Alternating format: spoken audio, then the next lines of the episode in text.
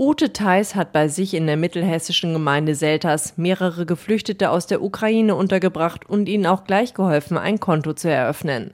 Dafür sind sie alle zusammen zur Kreissparkasse Limburg gegangen. Einen Übersetzer hatten sie zwar nicht dabei, erzählt die 73-Jährige, aber mit Händen, Füßen, wenig Englischkenntnissen und zur Unterstützung immer Übersetzungsprogramm ging das alles ganz prima. Die Flüchtlinge hatten ihre ukrainischen Reisepässe mitgebracht. Darin steht standardmäßig alles auf Ukrainisch und Englisch, sagt Thais. Sodass alle glücklich waren, dass wir das alle lesen konnten und nicht noch irgendwo eine Schreibübersetzung suchen mussten.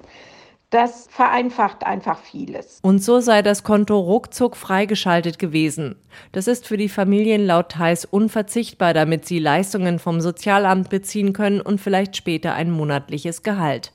Rund 50 solcher Konten hat die Sparkasse für Geflüchtete bereits eröffnet und die Mitarbeiter entsprechend geschult, berichtet Christine Bräunche, hier Referentin für den Vorstand. Wir haben ein Beispiel für einen ukrainischen Reisepass und ukrainische Dokumente den Beratern zur Verfügung gestellt, wo auch dann markiert ist, wo sie die Daten, die unbedingt zur Kontoeröffnung erforderlich sind, dann zu finden sind. Etwa die Passnummer, das Geburtsdatum und den Geburtsort.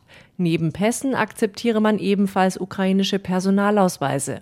Dazu bräuchten die Flüchtlinge eine gültige Adresse in Deutschland, unter der sie erreichbar seien, so Bräunche. Und das kann bestätigt werden, entweder durch die Flüchtlingsunterkunft oder durch eine glaubhafte Bestätigung der Privatperson, die eben ganz oft die Flüchtlinge auch bei der Kontoeröffnung dann begleitet, wenn sie dort untergekommen sind. Mit so einer Postanschrift und einem anerkannten Ausweisdokument hätten ukrainische Geflüchtete bei einem Finanzinstitut sogar Anspruch auf ein Konto.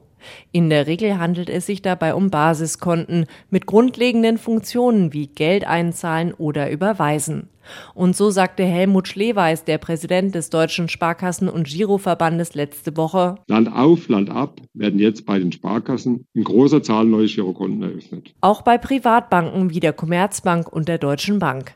Diese Basiskonten sind unterschiedlich teuer. Während etwa die Commerzbank auf Gebühren verzichtet, fallen bei der Kreissparkasse Limburg 6,50 Euro an, allerdings auch erst nach einem Jahr.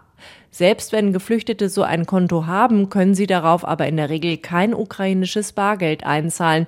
Viele würden das aktuell gerne in Euro umtauschen, erzählt Christine Bräunche von der Kreissparkasse Limburg. Aber das geht tatsächlich nicht. Da besteht im Moment kein Kurs. Es gäbe zwar einen Devisenkurs für die ukrainische Währung, demnach wäre ein Rifnja wenige Cent wert, aber in der Realität ist das Geld für die Sparkasse schlicht wertlos, weil sie selbst dafür keine Abnehmer findet.